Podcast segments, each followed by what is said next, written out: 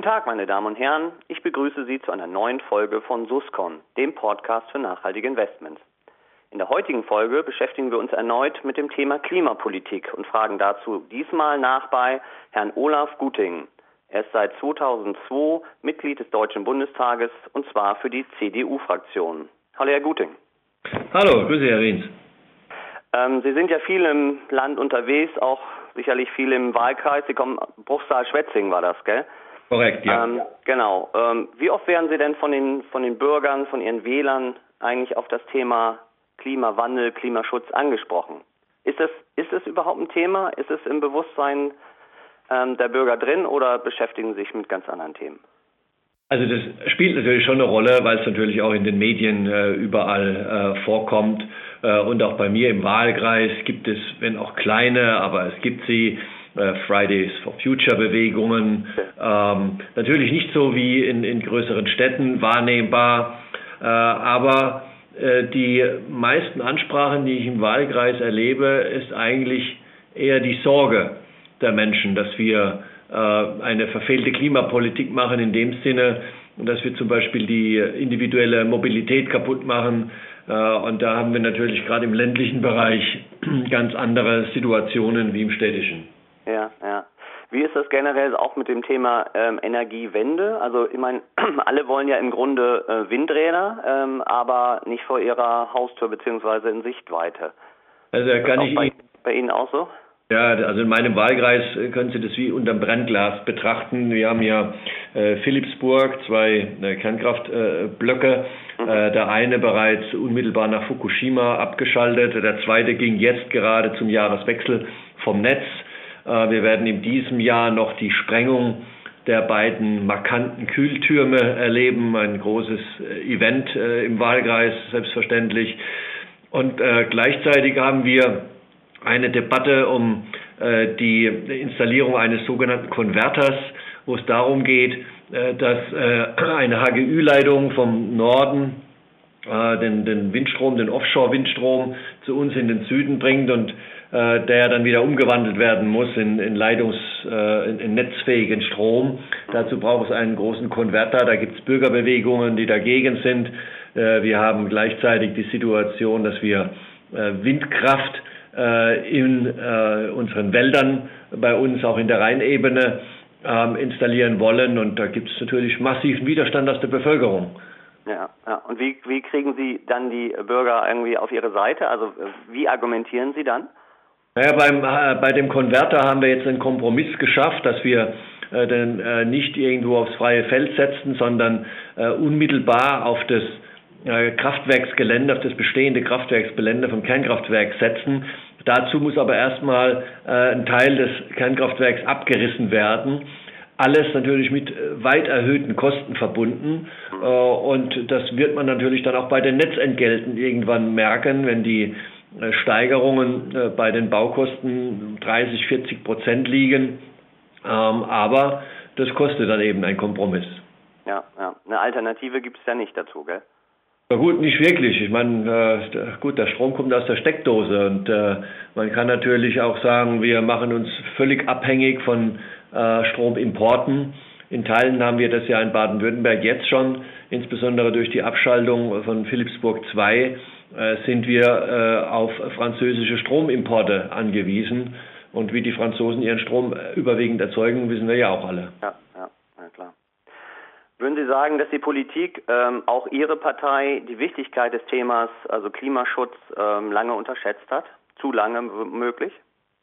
Das will ich nicht unbedingt sagen, denn wir haben ja schon äh, Umweltpolitik und Klimapolitik gemacht, da gab es andere noch gar nicht. Ähm, das Thema C in unserer äh, Partei, das, die Bewahrung der Schöpfung, spielt eigentlich schon immer eine Rolle. Und äh, die Energiewende, die ja gerade auch äh, wir äh, in den letzten anderthalb Jahrzehnten massiv vorangetrieben haben, äh, ist ja ein Beispiel dafür, dass wir uns mit dem Thema schon länger äh, beschäftigen. Aber es gelingt uns in der Regel nicht, das auch zu vermitteln. Wir sind ständig in der Defensive, müssen uns vorhalten lassen, dass wir hier zu wenig getan hätten. Aber wenn man mal genau hinschaut, welche Erfolge auch in der Reduktion beim CO2-Ausstoß wir in den letzten zwei Jahrzehnten ähm, hatten, dann ist es international schon ganz an der Spitze. Mhm. Aber warum sollte ein Wähler, für den also Klimaschutz das entscheidende Thema ist, Ihre Partei wählen? Ja, weil wir äh, diejenigen sind, die hier Ökonomie und Ökologie äh, vereinen können und versöhnen können. Äh, das behaupten ja seit neuestem auch die Grünen für sich. Äh, wir machen das aber schon die ganze Zeit mit Maß und Ziel. Ähm, Klimaschutz ist wichtig. Klimaschutz ist vor allem auch wichtig in einer internationalen äh, Agenda eingebettet und nicht die nationalen Alleingängen, die am Ende äh, nur dazu führen, dass sogar unterm Strich es zu CO2 äh, mehr äh, Ausstoß kommt, wenn wir zum Beispiel dann ähm, Wanderungsbewegungen nach Polen haben, wo die Energie dann günstiger ist und dort mit schmutziger Braunkohle der Strom produziert wird, dann haben wir mit Zitronen gehandelt. Ja. Glauben Sie denn, dass Deutschland die Klimaziele 2030 äh, noch erreichen kann? Ja, wir strengen uns verdammt an. Ähm, das sind mal ambitionierte Ziele, keine Frage. 55 äh, Prozent ähm, Reduktion im Vergleich zu 1990 ist kein Pappenstiel, aber ähm, wir tun alles dafür mit Förderung, mit Unterstützung auch und Mitnahme der Bevölkerung, um dieses Ziel zu erreichen. Das sind noch zehn Jahre hin.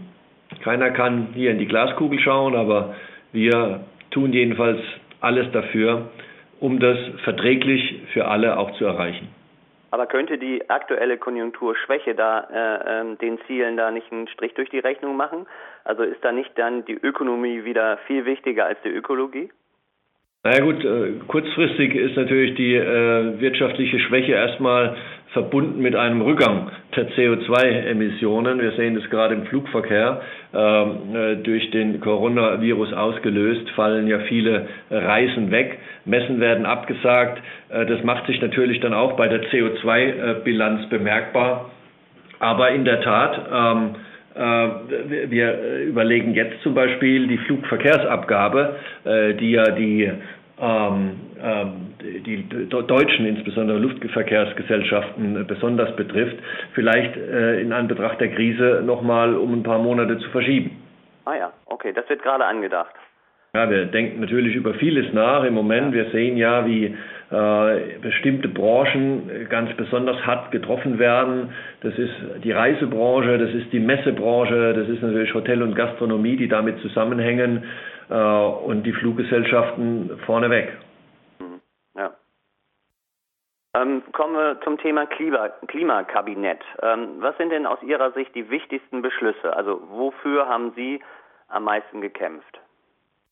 Also wir haben am meisten dafür gekämpft, aus meiner äh, Sicht jetzt auch aus vom Finanzausschuss, dass wir endlich die energetische Gebäudesanierung äh, hinbekommen. Wir haben das schon seit 2010 auf der Agenda und äh, bereits im dritten Versuch jetzt äh, endlich äh, geschafft. Aber ich kann mich noch gut daran erinnern, dass wir 2011, 12, 2014, 15 jeweils im Bundestag diese energetische Sanierung beschlossen hatten, also die steuerliche Förderung der energetischen Sanierung, sie dann aber mit der rot-grünen Mehrheit im Bundesrat immer wieder abgelehnt und blockiert wurde. Und da war es jetzt fast nach einem Jahrzehnt, kann man sagen, harten Kämpfens endlich äh, geschafft und haben wir einen Erfolg erreicht, indem wir jetzt äh, diese äh, Möglichkeit äh, der steuerlichen Absetzbarkeit von energetischen Gebäudesanierungen haben. Ja, ja.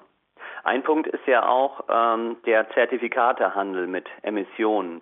Ähm, Sie waren gegen eine CO2-Steuer. Warum eigentlich? Ja, weil wir glauben, dass die äh, marktwirtschaftlichere ähm, ähm, CO2-Bepreisung in Form eines Emissionshandels effektiver ist. Äh, bei einer Steuer äh, machen sie es zunächst mal nur teurer.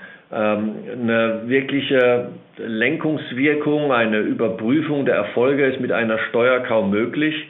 Ähm, erst mit so einem atmenden System, mit einem Emissionshandel, hoffentlich nicht nur national, sondern bald auch dann europäisch oder international, kann man ähm, eigentlich genau sehen, äh, welche, wie der Verbrauch sich verändert und anhand des Verbrauchers ändert sich ja dann auch der Preis. Aber der Nachteil am Emissionshandel ist ja, dass Sie nicht genau wissen, wie viel Sie einnehmen, also anders bei einer Steuer. irgendwie. Ja, ähm, natürlich äh, kann man die, ähm, die Auswirkungen äh, nur schwer abschätzen. Es ist auch so, dass es etwas länger dauert, bis ähm, das Ganze greift. Aber man hat es ja beim europäischen Emissionshandel gesehen, ähm, es funktioniert. Es dauert am Anfang vielleicht ein, zwei Jahre länger, äh, bis es richtig greift, aber dann ist es das richtige Instrument. Und was die Steuereinnahmen anbelangt, uns geht es nicht darum, mehr Steuern einzunehmen, sondern es geht darum, das Klima zu schützen. Hm. Wann erwarten Sie denn den Start des, äh, des Handels, des Da ist ja vereinbart, dass wir 2021 mit einem Festpreissystem äh, national starten äh, und dann Stück für Stück das weiterentwickeln. Ja, ich meine jetzt auch gerade Euro, auf europäischer Ebene. Ja, da laufen die Verhandlungen und die Gespräche. Ähm, wir haben ja jetzt äh, mit dem Thema Green Deal auf europäischer Ebene auch nochmal einen neuen Impuls. Äh, also wir werden jedenfalls national 21 starten und dann mit gutem Beispiel ja, in der Avantgarde vorangehen. Ähm, mal eine aktuelle noch Frage, äh, eine aktuelle Frage, äh, Thema CDU-Vorsitz. Ähm, Angela Merkel gilt ja bei vielen so als Klimakanzlerin, auch, auch wenn das bei einigen durchaus umstritten ist. Ähm, aber wer von den drei Bewerbern auf das Amt des CDU-Vorsitzes hätte denn aus Ihrer Sicht das Zeug dazu, ähm, möglicherweise Klimakanzler dann auch genannt zu werden? also ich glaube, ähm äh, also mit, mit Klimakanzler allein äh, ist es nicht getan. Es muss das Gesamtpaket stimmen. Alle drei haben natürlich ihre Stärken. Norbert Röttgen war ja schon als Umweltminister auch äh, maßgeblich äh, in, in, in, im Klimaschutz engagiert. Aber ich denke, ähm, die beste Chance, das auch zu, zu, zu vereinen äh, mit wirtschaftlichem Sachverstand, hätte im Moment wahrscheinlich Friedrich Merz. Okay. Das wäre auch Ihr Favorit, höre ich daraus? Ich bin noch am Überlegen und äh, lasse mich dann auch auf dem Parteitag nochmal äh, das alles sacken. Ja, es gibt ja noch verschiedene Formate, äh, wo sich die Kandidaten vorstellen. Äh, das Schöne ist, ähm, alle drei haben das notwendige Kaliber und das notwendige Format. Äh, und dann werden wir mal schauen, was am 25. April äh, rauskommt. Ja, ja, wir dürfen gespannt sein. Wir beschäftigen uns ja hier im Podcast äh, mit nachhaltigen Investments. Ähm, wie wichtig, wie sinnvoll ist denn aus Ihrer Sicht eine staatliche Förderung für, wir nennen es mal, grüne Finanzanlagen? Das ist ein spannender Punkt. Wir erleben seit vielen Jahren jetzt eigentlich schon, dass der Markt sich rapide entwickelt, dass die Nachfrage nach grünen Finanzprodukten äh, sprunghaft ansteigt, aber auch das Angebot entsprechend ansteigt. Ähm, unsere KfW, äh, bundeseigene Förderbank, ist eine der größten Emittenten von, von Green Bonds äh, und die Politik äh, hinkt da nach meinem äh, Dafürhalten, kann man sagen, ein, zwei Jahre hinterher. Aber wenn ich sehe, dass es funktioniert und dass der Markt ja entsprechende Produkte anbietet und entsprechende Produkte auch äh, angefordert und abgefragt werden, dann bedeutet es für mich auch, da sollte sich die Politik vielleicht eher zurückhalten. Also eine weitere Förderung äh, von grünen Anleihen würde ich im Moment sogar für schwierig halten, weil die Nachfrage ja größer ist äh, als das Angebot. Und für uns jedenfalls in der Union, und das äh, deckt sich ja auch mit, der, mit der Auffassung der EZB, ist es so, dass wir so Förderungen ähm, vorsichtig betrachten, weil es geht ja immer auch um das ökonomische Risiko. Äh, und äh, wir wollen auch keine Fehlallokationen äh, mit, mit falschen Förderungen. Deswegen glaube ich, dass der Markt das im Moment ganz gut äh, selbst regelt. Äh, wir haben äh, Ansätze für eine Taxonomie auf europäischer Ebene, halte ich auch für schwierig, weil mit so einer fixen Taxonomie man natürlich auch Innovationen immer wieder äh, verhindern kann. Äh, deswegen, wir wollen Technologie offen bleiben und äh, wenn man sieht, wie sich der Markt entwickelt, äh, dann kann man eigentlich nur zustimmend mit dem Kopf nicken, aber muss jetzt nicht nochmal politisch in Aktionismus verfallen. Ja, aber äh, der Klimaschutz äh, benötigt ja ganz, ganz viel Geld irgendwie und äh, das wäre eine Möglichkeit, dass da noch mehr Investoren, auch vielleicht Private, dann, äh, dann ihr Schärflein dazu beitragen können. Ja, aber der, die Nachfrage wächst ja also exorbitant und äh, man kriegt ja auch die Rückmeldungen aus, den, äh, aus dem Vertrieb äh, von, von, von Finanzprodukten, dass immer stärker auch das Thema Nachhaltigkeit nachgefragt wird. Äh, Im Übrigen muss man dann auch schauen, dass es ja nicht nur um Klimaschutz geht, sondern es sind ja in der Regel dann die ESG-Kriterien, also nicht nur äh, äh, Umwelt, sondern auch Soziales äh, und, und, und Good Governance.